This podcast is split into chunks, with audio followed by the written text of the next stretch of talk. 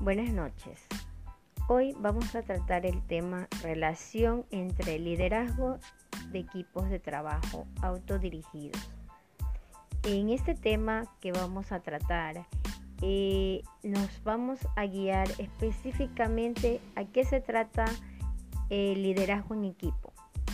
Este es un nuevo modelo de organización de trabajo que está popularizado en muchas compañías pero ¿cuál es la principal característica de estos equipos de trabajo? Es la desaparición de la figura del jefe o líder. ¿Para qué nos sirve esto? Es para tomar decisiones que recaen sobre el grupo, atendiendo a las necesidades y habilidades de los integrantes. Este tipo de grupos las utilizan sobre todo para el desarrollo de actividades donde el desempeño individual o grupal de los trabajadores que lo forman está elevado y se requiere gran compromiso de estos. Dentro de, las características que la podemos desempeñar, está dentro de las tareas o de los proyectos que conjuntamente deben de atender cualquier actividad es necesario que esto esté dotado de una flexibilidad o de una capacidad de crear y a su vez que el personal o la empresa implemente un sistema de trabajo que sea autodirigido para que logren una mayor motivación e implicación de los empleados. O sea, en este caso que la empresa logre eh, tener un personal capaz de mejorar la gestión en, un tiempo determinado.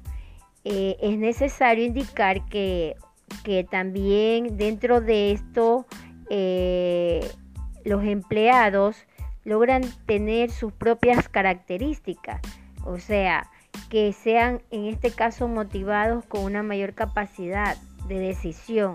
Es más, Dentro de la organización existen unas ventajas dentro de ese equipo que está dirigido.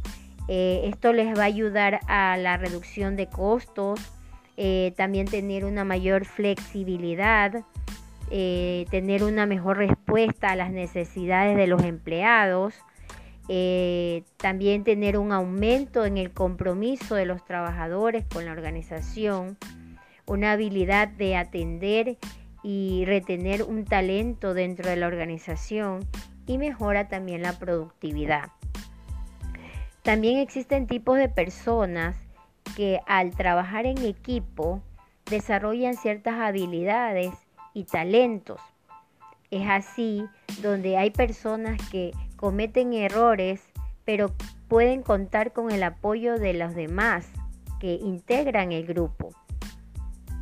Cabe decir que muchas empresas están optando por manejar este tipo de equipos buscando personas creativas e iniciativas que tengan iniciativa propia, que disfruten de los retos y que saben que la calidad es igual al compromiso personal.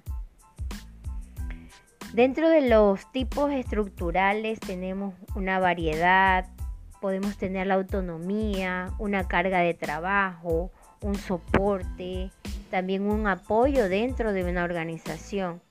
Y dentro de lo psicológico tenemos competencia, tenemos una autodeterminación, lo cual está enfocado dentro del rol de cada persona, en sus decisiones, en sus oportunidades,